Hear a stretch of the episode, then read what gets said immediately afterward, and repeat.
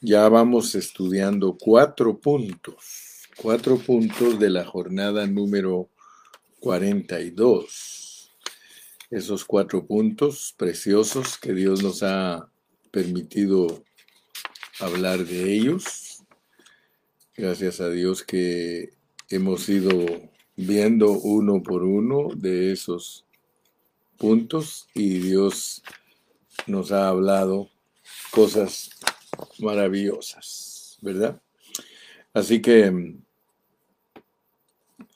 hoy vamos a continuar con el punto número 5.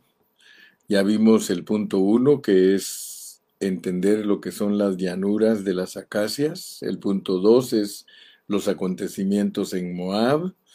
Eh, número 3 es eh, la doctrina de Balaam.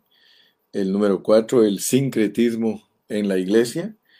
Y hoy, gracias a Dios, vamos a entrar entonces al punto 5 que es los juicios, los juicios de Dios y del pueblo, juicios de Dios y del pueblo.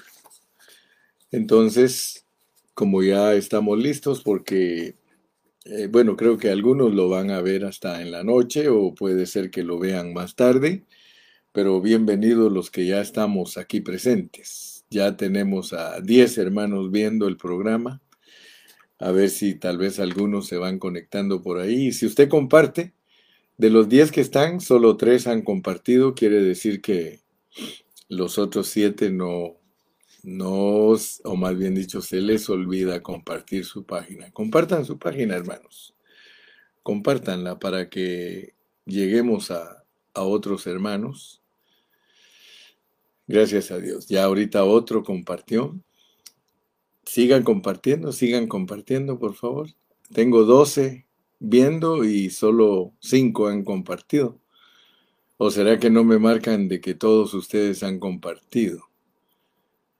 No, si, si todos ustedes comparten, tengo 12 que están viendo y 6 que han compartido.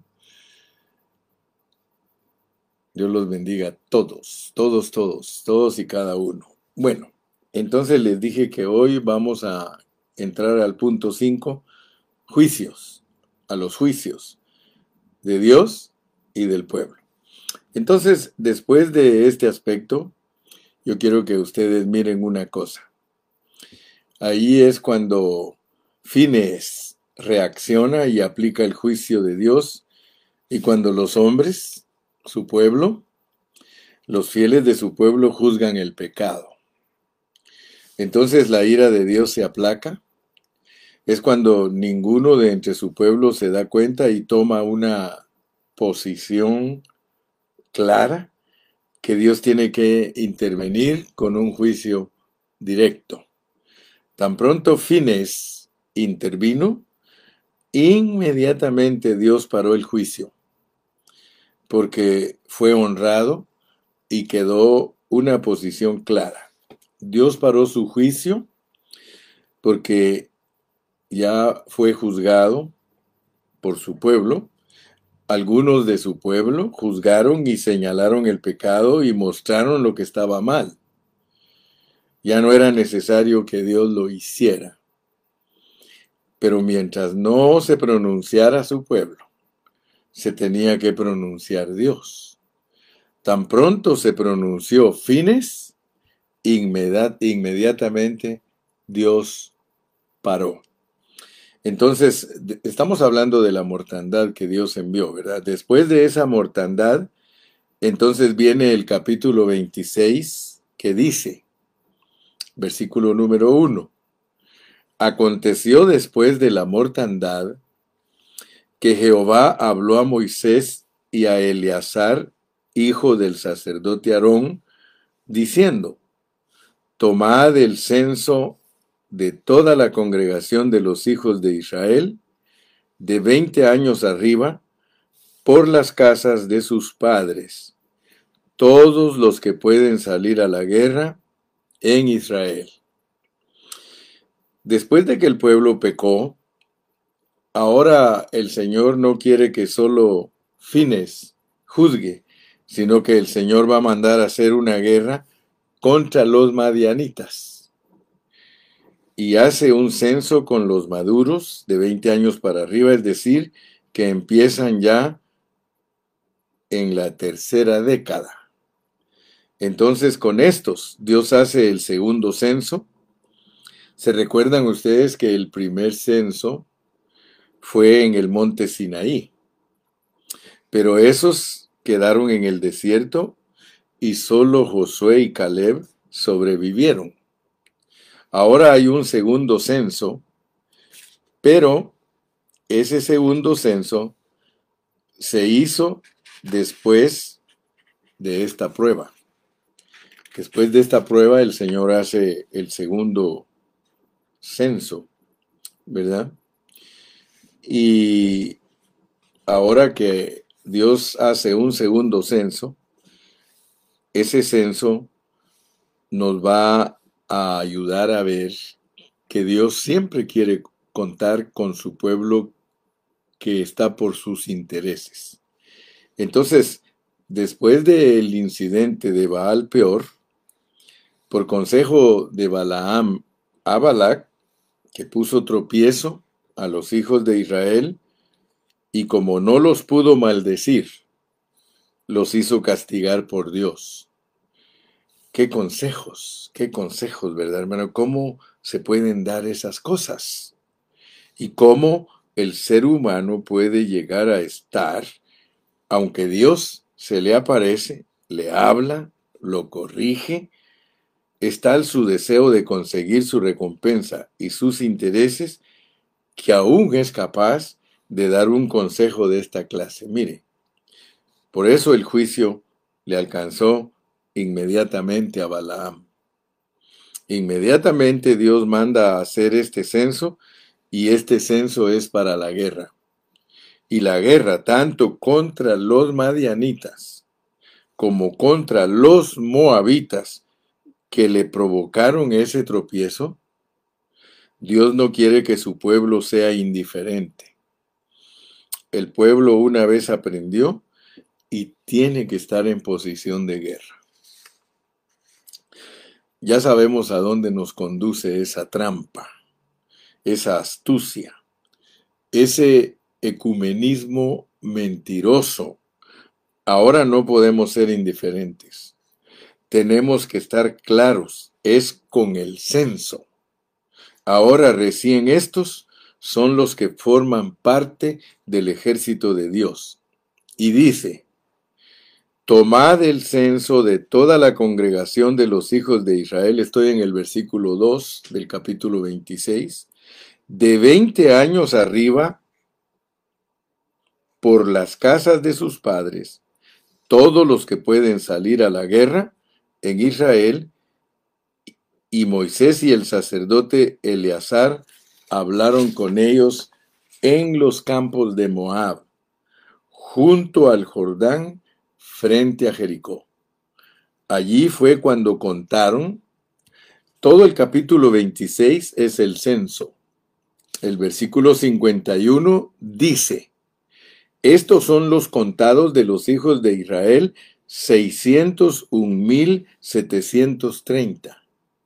Esos fueron los mayores de 20 años, varones que entran en la guerra de este segundo censo el censo en los campos de Moab distinto al censo del monte Sinaí. 601.730 varones mayores de 20 años, aptos para la guerra.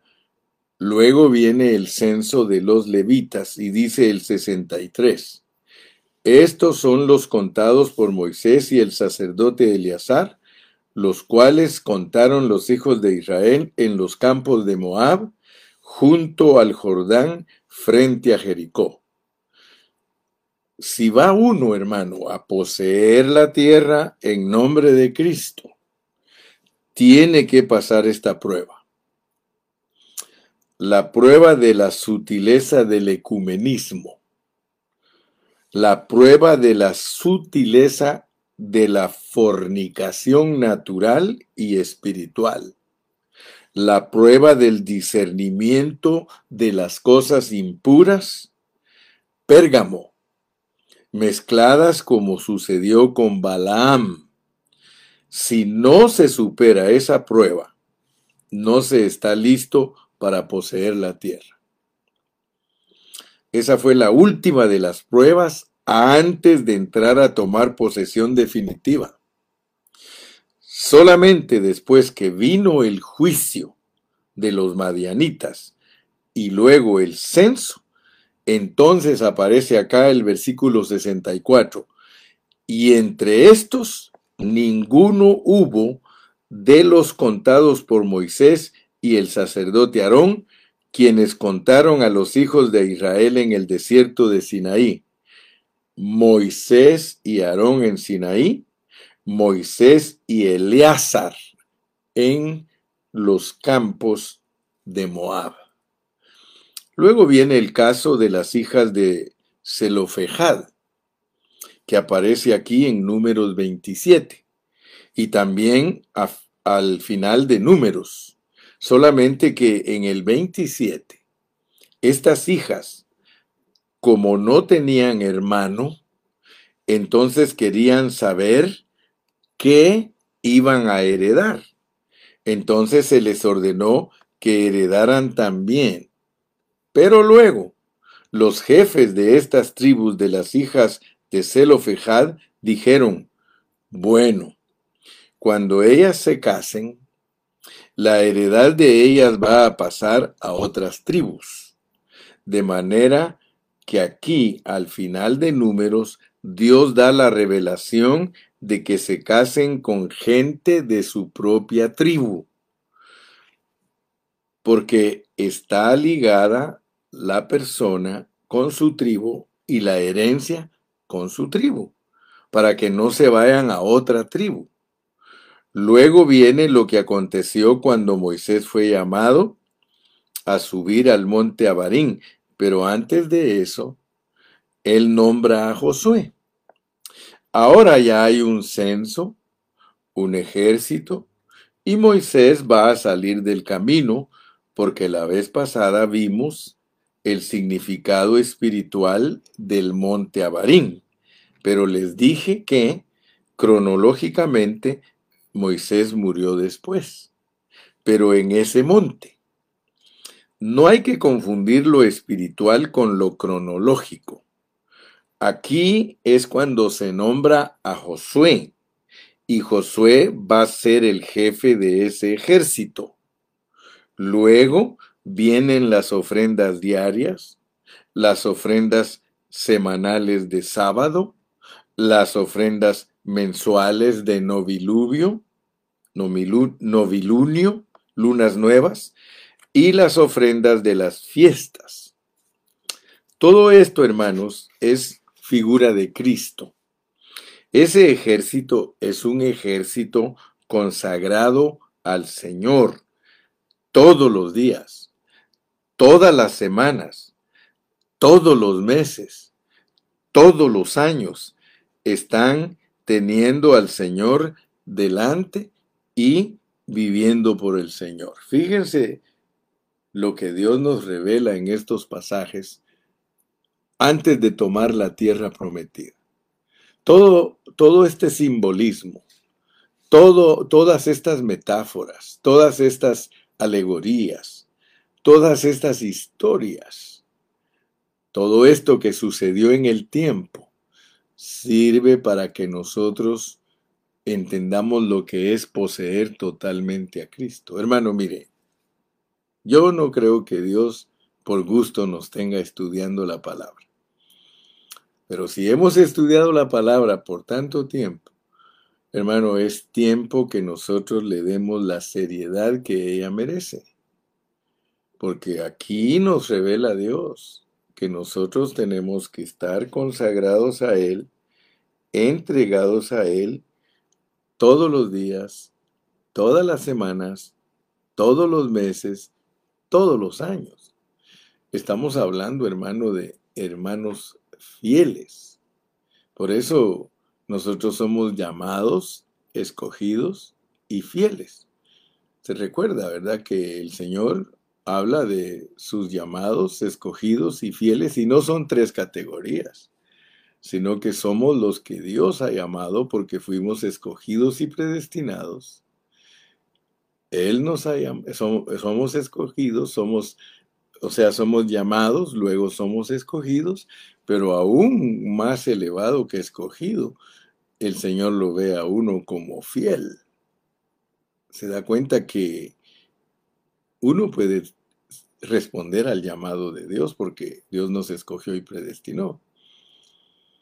Y uno puede llegar a ser escogido. Pero de la única manera que uno es llamado y escogido es cuando uno es fiel. Y eso es lo que revela Dios antes de que su pueblo pueda tomar la tierra prometida. Entonces, después de eso viene la ley de los votos. Y en el capítulo 31, sí viene la continuidad del tratamiento especial del asunto, la venganza de Israel contra Madián. Jehová habló a Moisés diciendo, haz la venganza de los hijos de Israel contra los madianitas, después serás recogido a tu pueblo. Hay la venganza, Dios no quiere que las cosas se queden como si no hubiese pasado nada.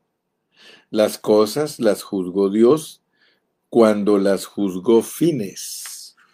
Entonces ahora juzgó fines, paró de juzgar, pero ahora Dios le dice a aquel ejército que sobrevivió, ahora ustedes tienen que juzgar esto. O sea, ustedes tienen que pronunciarse en contra de esto de manera que Dios manda a hacer la venganza de la trampa que les hicieron.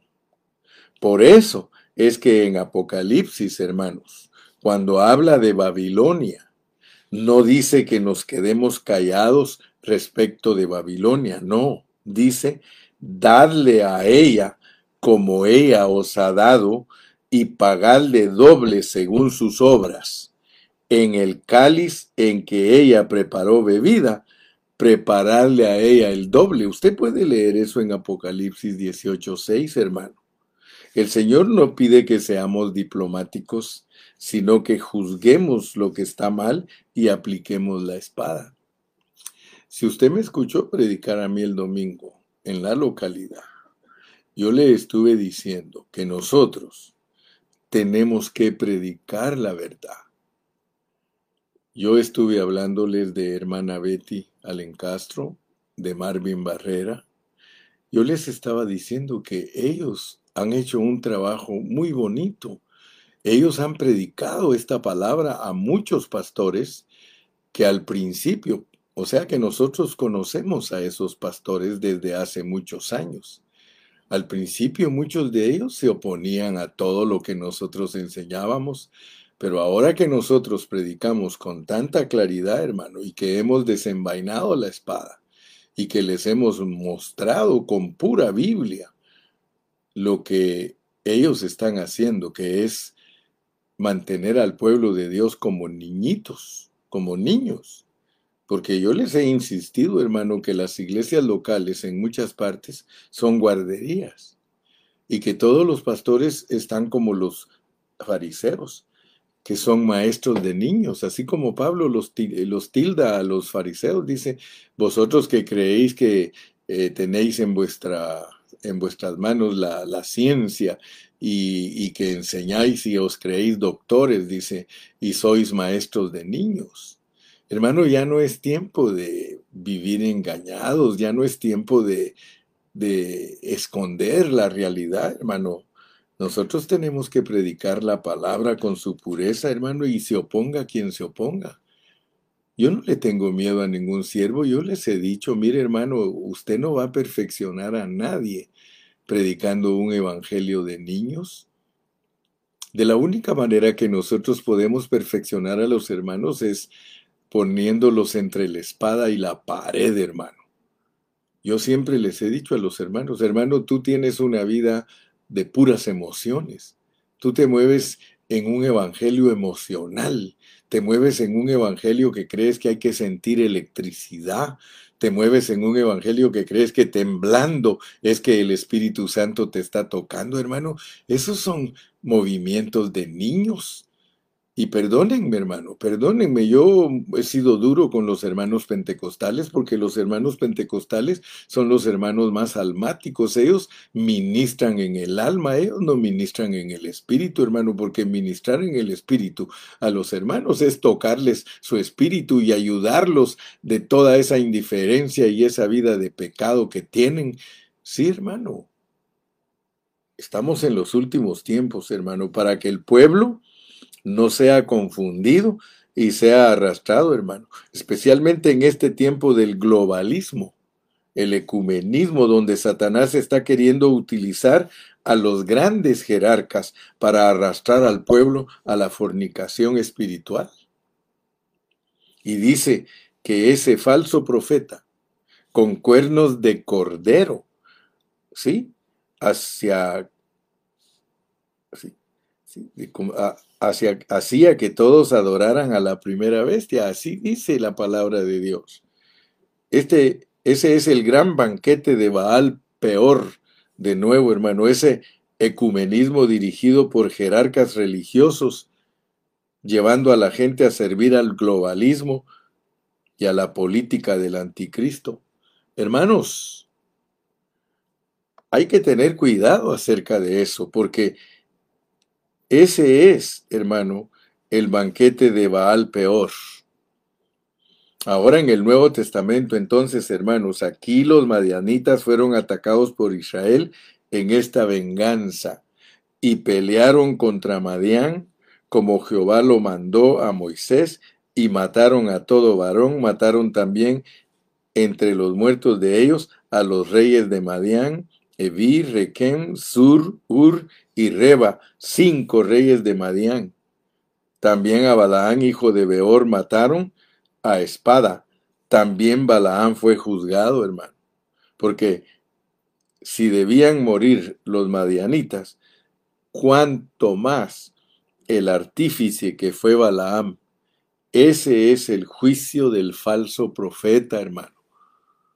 Dios no va a juzgar solo a los ángeles caídos, Él va a juzgar al falso profeta.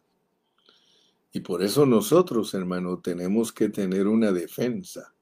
Tenemos que predicar la palabra con pureza. Hermano, no te importe si el, todo el mundo está contra ti.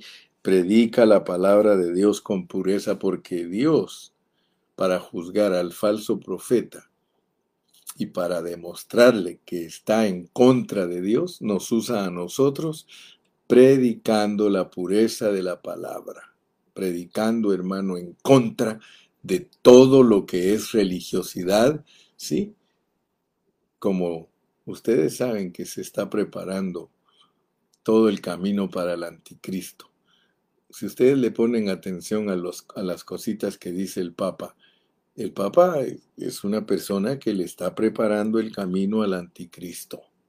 Sí, le está preparando. El Papa no es el que va a ser el anticristo, sino que él representa la mujer que cabalga sobre la bestia.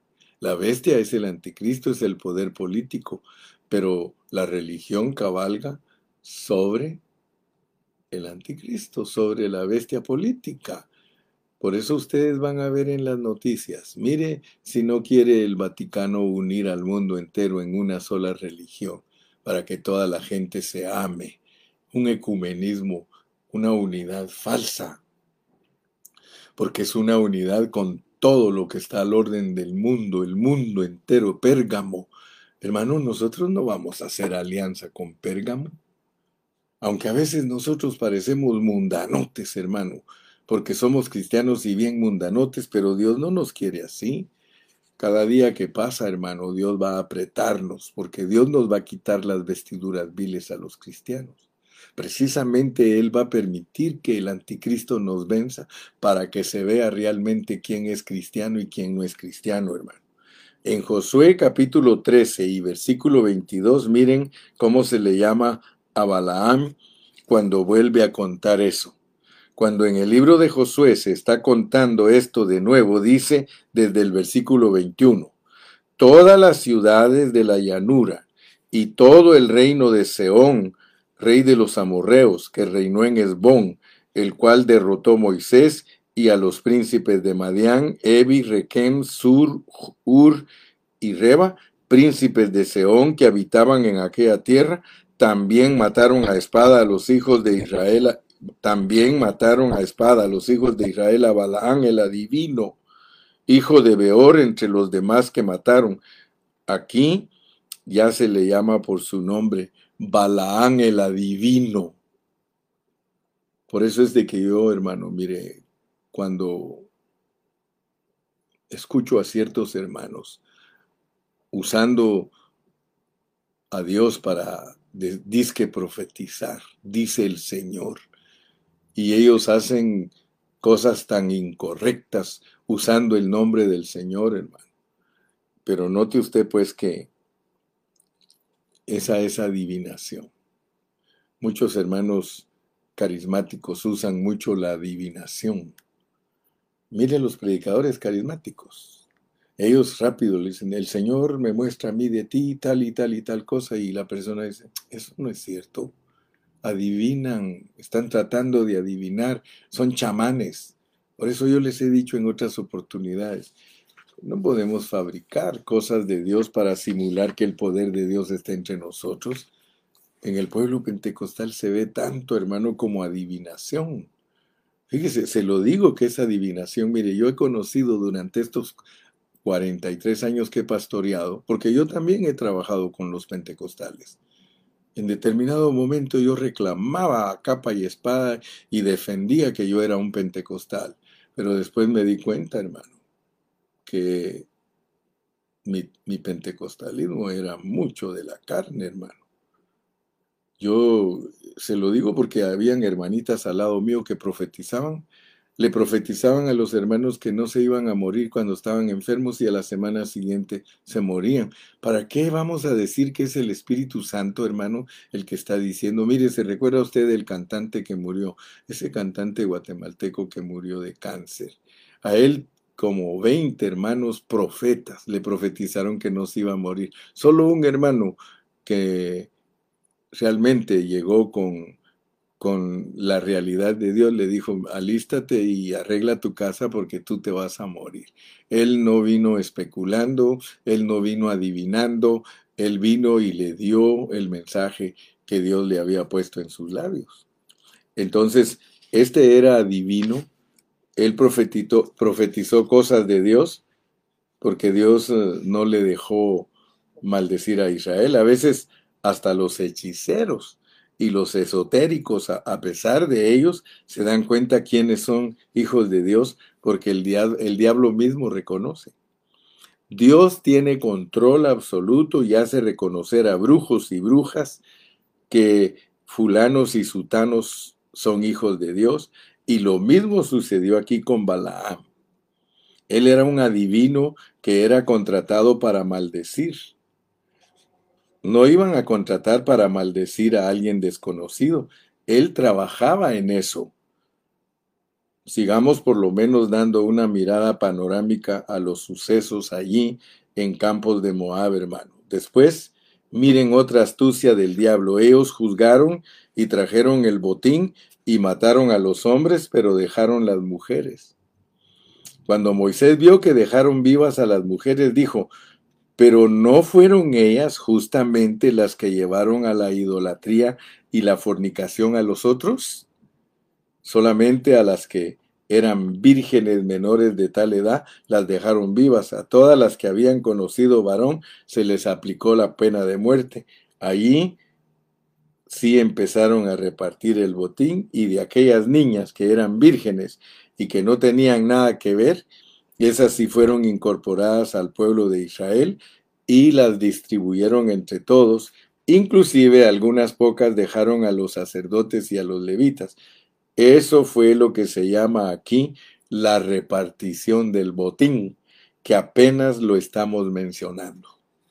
Luego aparece en números cuando ya definitivamente las tribus de Gad, Manasés y Rubén se establecen en la Transjordania, en la parte oriental, pero son o sea que les dicen que tienen que cooperar con las otras tribus para que tomen la tierra. Entonces ahí se llega a estas jornadas donde estamos en los campos de Moab.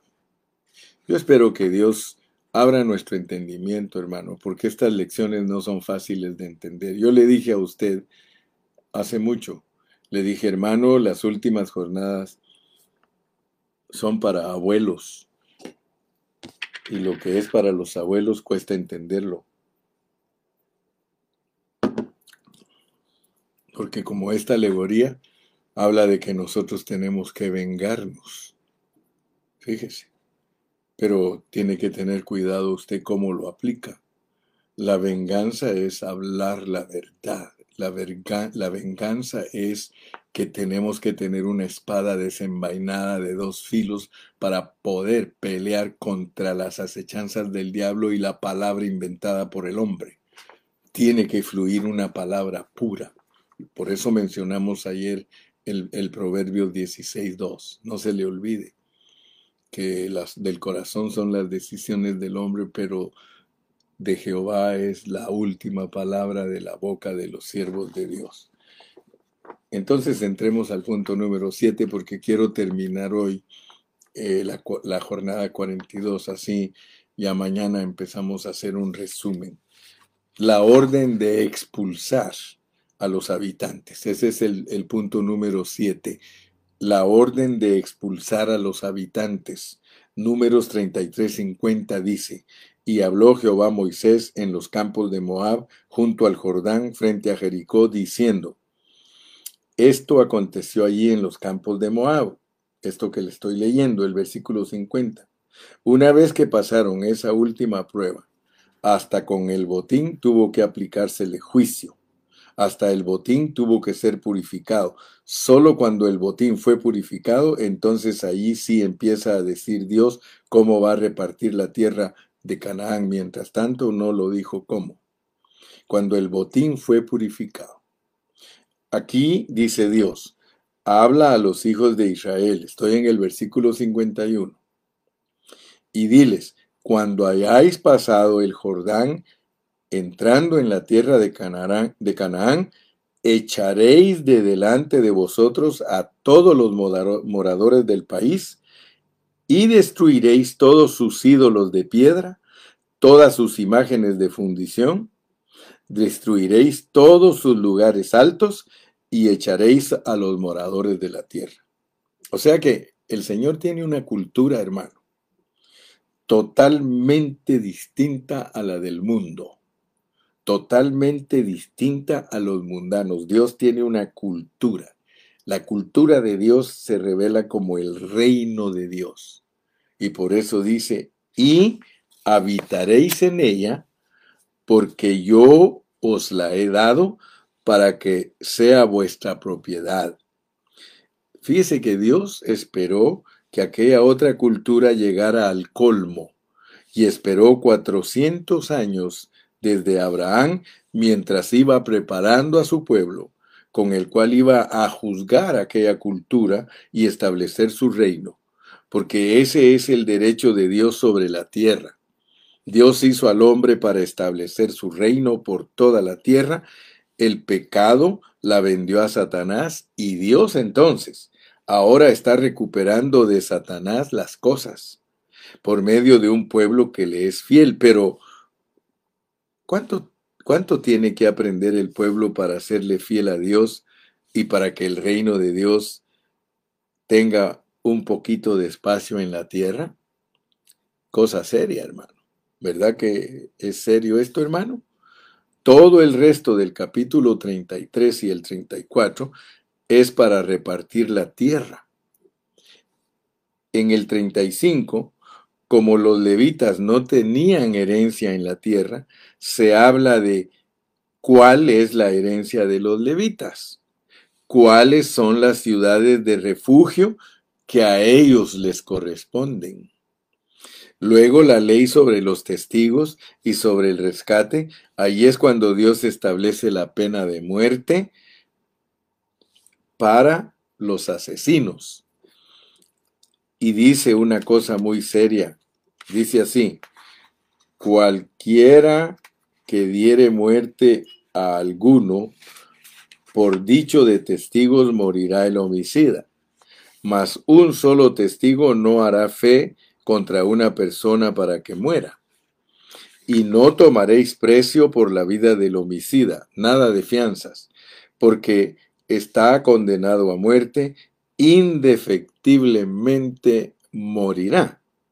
Fíjese, hermano, la ley de Dios es que un asesino que mata a sangre fría, que no es que se equivocó y se le salió el hacha y lo mató, no, es que para el que mata un asesino, Dios manda la pena de muerte para el asesino.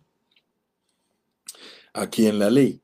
Versículo 32. Ni tampoco tomaréis precio del que huyó a su ciudad de refugio para que vuelva a vivir en su tierra hasta que muera el sumo sacerdote.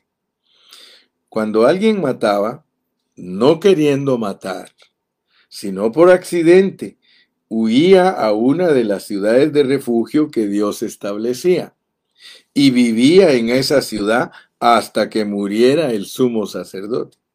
Cuando muriera el sumo sacerdote, él ya podía regresar, pero esa ciudad era de refugio para que no se le aplicara la pena de muerte porque había sido un accidente.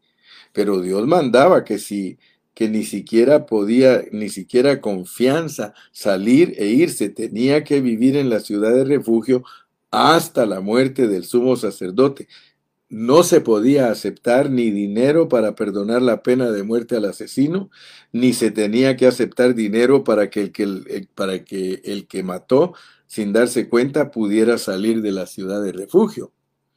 Dios estableció una ley y nada la podía modificar.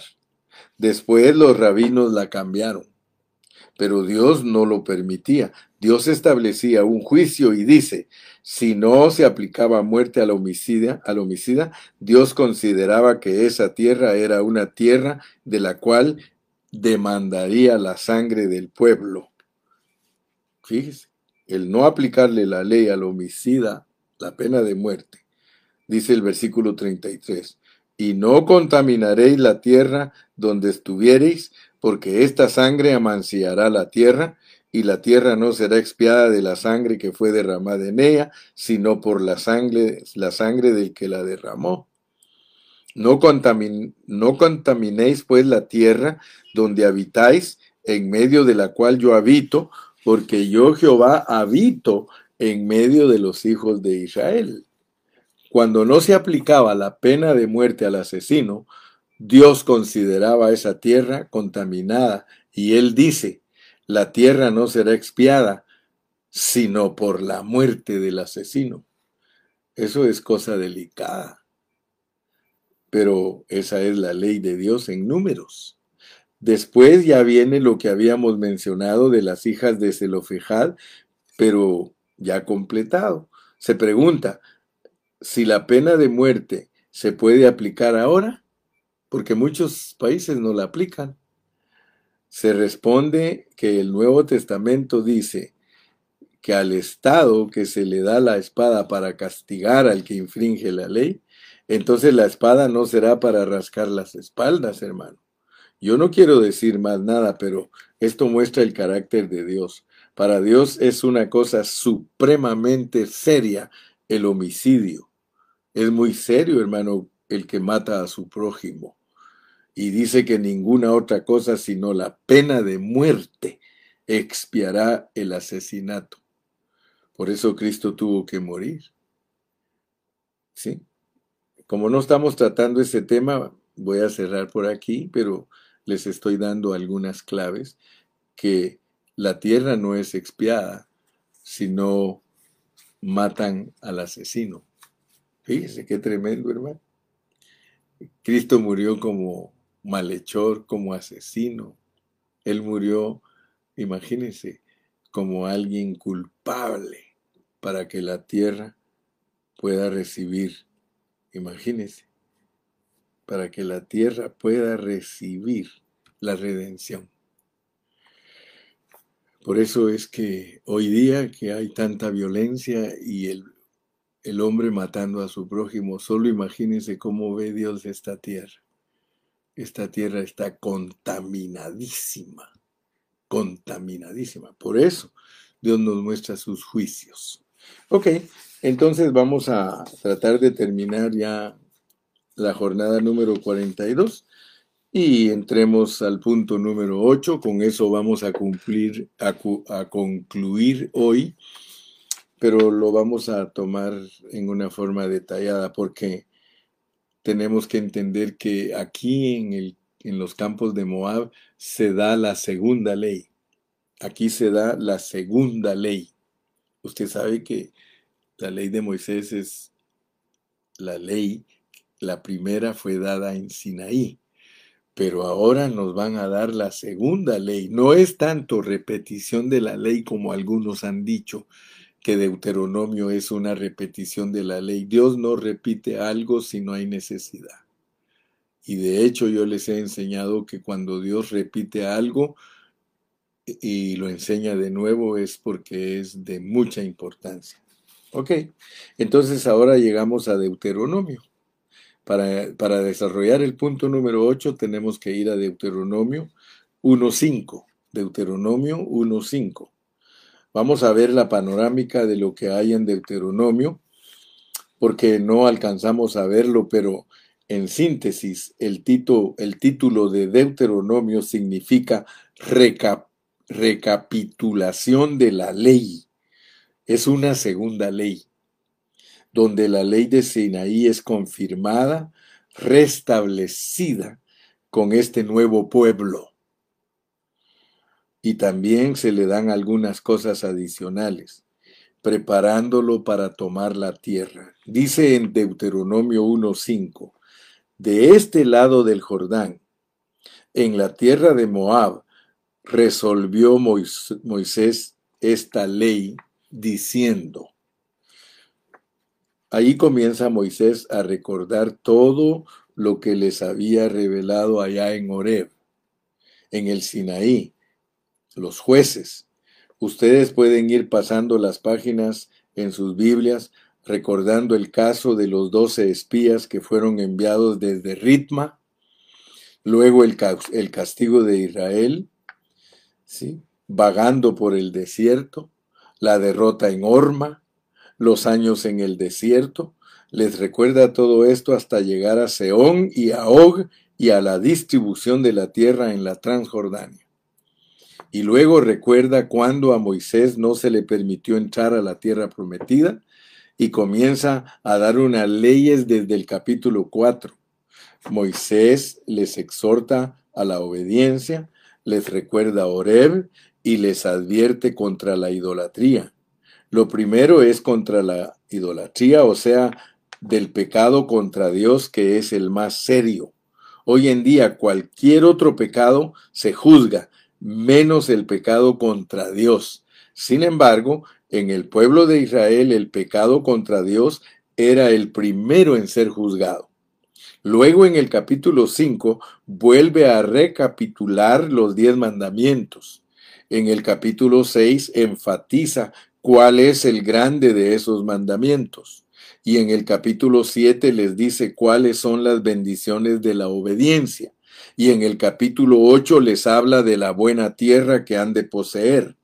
Luego habla de la destrucción de las naciones de Canaán, Luego les recuerda la revelación que hubo en Horeb y renueva otra vez el pacto. El capítulo 12 establece lo del santuario único. Hasta aquí el, el tabernáculo había ido vagando por el desierto.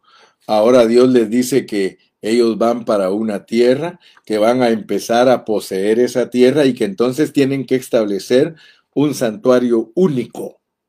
Claro que cuando ellos empiezan a poseer la tierra durante el tiempo de Josué, ellos empezaron a poseer la tierra, pero muerto Josué, empezaron unos a retroceder. Viene el periodo de los jueces, entonces Dios levanta a Samuel y utiliza a Samuel para instaurar la monarquía Y ya con la monarquía se establece el plano del templo con David y el levantamiento del templo con Salomón, pero ya toda la preparación había sido hecha desde los campos de Moab. Dios quería unificar al pueblo a un culto centrado alrededor de un solo Dios y de un solo templo. A continuación siguen las advertencias contra la idolatría, los animales limpios e inmundos, el diezmo, el año de remisión, los préstamos a los pobres, la ley sobre los esclavos, la consagración de los primogénitos machos, las fiestas anuales y en el capítulo 16 profetiza acerca de un rey. ¿Por qué? Porque va a haber el tiempo o va a haber con el tiempo un reinado y va a haber un Mesías. Por eso se dice cómo tiene que ser ese rey. Cuando haya rey, mostrando el carácter del Mesías y cómo los reyes tipifican al Mesías, no pueden reinar de cualquier manera. Por eso vino primero Saúl, que no dio la talla. Después vino David, que dio la talla. Y por eso la legitimidad de los reyes, de los reyes, eh, ¿cómo le dijera? La legitimidad de los reyes eh, que Dios realmente aprobaba, los enfatiza. Y entonces, hermano, todo esto fue dado en los campos de Moab. En el capítulo 18 se promete al Mesías al profeta como Mesías que había de venir, o sea, Moisés no consumó las cosas en él. Luego otra vez las ciudades de refugio, leyes sobre el testimonio, leyes sobre la guerra, porque entrar a poseer la tierra es por medio de guerra y edificación. Son dos cosas, edificar el reino de Dios en guerra contra toda cultura contraria a Dios en esencia. Por eso habla de las leyes de la guerra. En el capítulo 21 habíamos visto lo terrible que es el asesinato.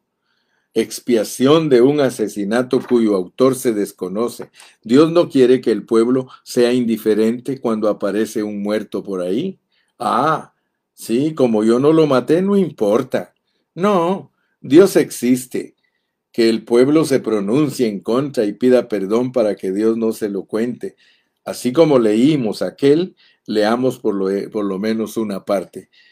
Si en la tierra, dice el versículo 1, si en la tierra que Jehová tu Dios te da para que la posees, poseas, fuere hallado alguien muerto, tendido en el campo, y no se supiere quién lo mató, entonces tus ancianos y tus jueces saldrán y medirán la distancia hasta las ciudades que están alrededor del muerto y los ancianos de la ciudad más cercana al lugar donde fue hallado el muerto, tomarán de las vacas una becerra que no haya trabajado, que no haya llevado yugo, y los ancianos de aquella ciudad traerán la becerra a un valle escabroso que nunca ha sido arado ni sembrado, y quebrarán la cerviz de la becerra allí en el valle entonces vendrán los sacerdotes hijos de Leví, porque a ellos escogió Jehová tu Dios para que le sirvan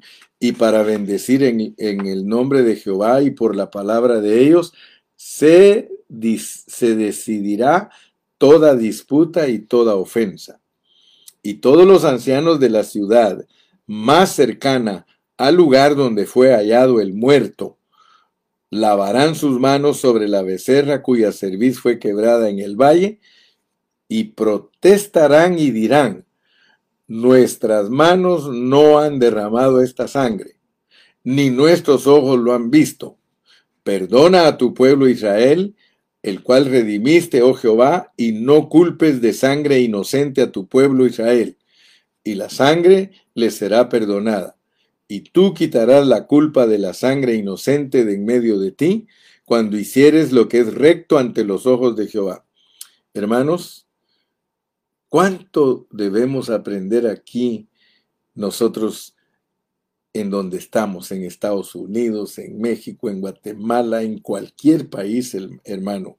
El pueblo no tiene que decir no tenemos nada que ver con esto, hermano. No tenemos eh, nada que ver quién mató a esa persona. Hermano, tenemos que acudir a la sangre del Señor Jesús, que está tipificada por estos sacrificios aquí, y no ser partícipes de esto y pedir que el Señor intervenga en su con su mano. Yo, yo le puedo decir, hermano, en muchos países la gente se ha acostumbrado a ver muertos y ya es tan común para ellos. Un tiempo atrás, hermano, un tiempo atrás, en El Salvador, hermano, antes que el presidente Bukele combatiera las pandillas, en un solo día los pandilleros mataron 83 personas. Ellos se me quemaron un bus y no dejaron salir a ninguna persona del bus. Mataron hombres, mujeres y niños y los quemaron allí, hermano. Hermano, eso es de afligirse, hermano. ¿Cómo puede ser posible que los hombres hoy día hagan esas cosas, hermano? Parecen hijos del diablo, hermano.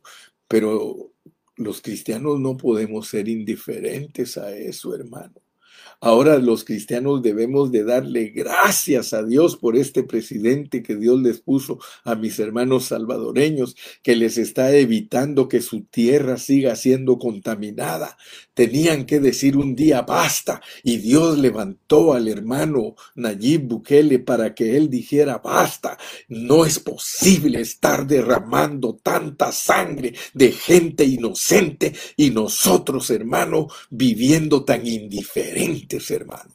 Oremos, hermano, porque cuando Dios oye la oración de su pueblo, él produce gobernantes sanos, Él produce gente justa, gente que ponga orden, gente hermano. Por eso es que Cristo en este tiempo va a levantar presidentes. Y yo confío que Dios a Guatemala también le quiere levantar hombres justos, hombres que se opongan totalmente, hermano, a que nuestras tierras sigan contaminadas. Tú tienes que saber eso, que Dios te abra tus ojos, México, que Dios te abra tus ojos. Tienes que vivir en oración. Si mi pueblo se humillare, yo sanaré su tierra. Si mi pueblo se humillare, hermano, es que no nos estamos humillando delante de Dios lo suficiente para que Dios tenga misericordia. Hoy tú sales de la casa y no sabes si vas a regresar porque un bandido, un hombre malo, un hijo del diablo puede matarte. Puedes ir al supermercado y al salir de ahí te matan. Puedes ir a, una, a, un, a un almacén y al salir a, a tu carro o al bus, alguien te va a hacer algo. Hermano, oremos, oremos. A veces decimos oremos por la paz de Jerusalén, pero ¿por qué no oramos por la paz de todos nuestros pueblos, hermano? Donde estamos viviendo nosotros, donde ya no hay nada de confianza, hermano. Oremos por Ecuador, hermano. Mire, en Ecuador la violencia, el ladronismo, hermano, los asesinatos, todo está a la orden del día. Y nosotros como cristianos, hermano, con los brazos cruzados y tan felices, soy feliz, Cristo me salvó. Hermano, dice la Biblia que el justo Lot afligía su alma todos los días al ver la nefanda conducta de los de Sodoma y Gomorra, hermano. Hoy día muchos tan indiferentes, hermano, tan indiferentes y esos malvados queriendo derechos para ellos y para todo y para engañar a los hijos de usted, hermano. Bueno, yo quisiera que Dios nos abriera nuestro entendimiento. Quiero decirle al final que esta jornada abarca muchas cosas. Y aquí hay mucha revelación de Dios, hermano, que es difícil de explicar, difícil de explicar. Pero si nosotros abrimos nuestro corazón, hermano, Dios nos va a ayudar a entender todas estas cosas. Fíjese que a mí me llama la atención a mí me llama mucho la atención, hermano. de que cuando mataban a alguien, usted lo escuchó, ahí está escrito en Deuteronomio, hasta medían en, fíjese, hasta medían para saber la distancia de qué pueblo era el que recibía esa contaminación, hermano. Vamos a poner un ejemplo. Si usted vive en Guatemala y aparece un cadáver de alguien que mataron, que nadie sabe quién lo mató, y lo mataron entre Palín y Amatitlán. Fíjese que hay que medir, porque si está un pie más cerca de Palín, Palín tiene que pagar por eso. Si está más cerca de Amatitlán, Amatitlán tiene que pagar por eso. Pero no le estoy hablando de que nosotros pagamos, no, no, no. O que a nosotros nos tienen que castigar, no. La responsabilidad que tiene ese pueblo de descontaminar esa tierra es invocando la sangre de Cristo sobre el pueblo. Ya, me explico, ¿verdad? Yo, yo, yo espero que usted me, me esté comprendiendo lo que estoy diciendo. La responsabilidad de Amatitlán, si está más cerca de ellos el muerto, es de orar por su tierra e invocar la sangre de Cristo sobre Amatitlán para que Dios los cubra todo. Mire, hay hermanos que dicen que no hay que invocar la sangre para que nos cubra. Entonces, ¿para qué nos dejó la sangre si la, la sangre es viva y eficaz? La sangre sirve para todo, no solo para redimirte, sirve para que te purifiques, sirve para que te cubras, sirve para que ores por, por todo lo que está contaminado. La sangre de Cristo lo descontamina porque es el sacrificio perfecto por el pecador porque el fruto de, de, nuestro pecado es el que hace que hayan tantos asesinos y hayan tantas, tantos malvados y tanta gente que, que solo está maquinando cómo hacerle daño a su prójimo. Eso es causa del pecado, hermano. Tenemos que orar para que Dios salve a esas personas, hermano. Ah, mire, termino con este pensamiento. Me recuerdo lo que dijo el presidente del Salvador. Dijo, ahora que las cárceles están llenas de delincuentes y que aún pastores tuvieron que ir a pagar porque muchos pastores no habían pagado su deuda de homicidios Dijo, ahora ustedes, queridos pastores, yo sé que Dios ya los perdonó, pero ahora ustedes tienen que pagar civilmente su compromiso con la sociedad. Ahora vayan y ahí tienen 70 mil ovejas. Para pastorear 70 mil ovejas se necesitan pastores, hermano. Por lo menos por cada 12 personas malvadas necesitan un buen discípulo ayudándolos a entender la realidad del Evangelio y su salvación, porque Dios va a salvar miles de esas personas. Las va a perdonar porque ahí se van a arrepentir, pero ahí se van a morir en la cárcel. Pero de allí, de esa cárcel, van a salir a disfrutar a Cristo en la eternidad. Que Dios los bendiga, Dios los guarde. Recuérdese que los evangélicos estamos por en pro de que se salve aún la persona más corrupta y más depravada nosotros somos intercesores de ellos porque Cristo intercede por ellos y por nosotros. Que Dios te bendiga y te guarde. Seguimos mañana.